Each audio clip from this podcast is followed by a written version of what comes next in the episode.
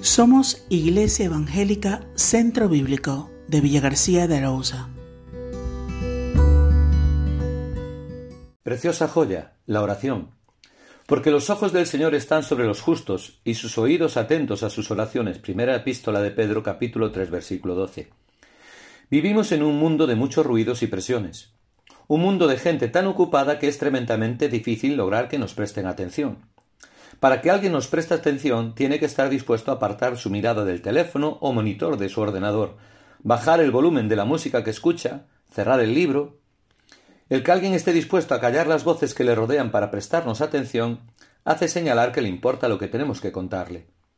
Así es como actúa Dios cada vez que nos acercamos a hablar con Él.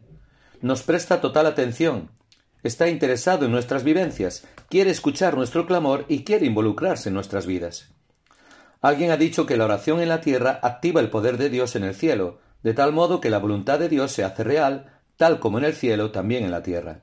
¿Sabes?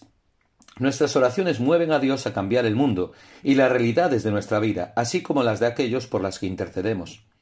Puede que no entendamos al cien por cien la teología de la oración, pero no es necesario entenderla. Lo único que debemos tener claro es que las acciones en el cielo comienzan cuando alguien ora en la tierra.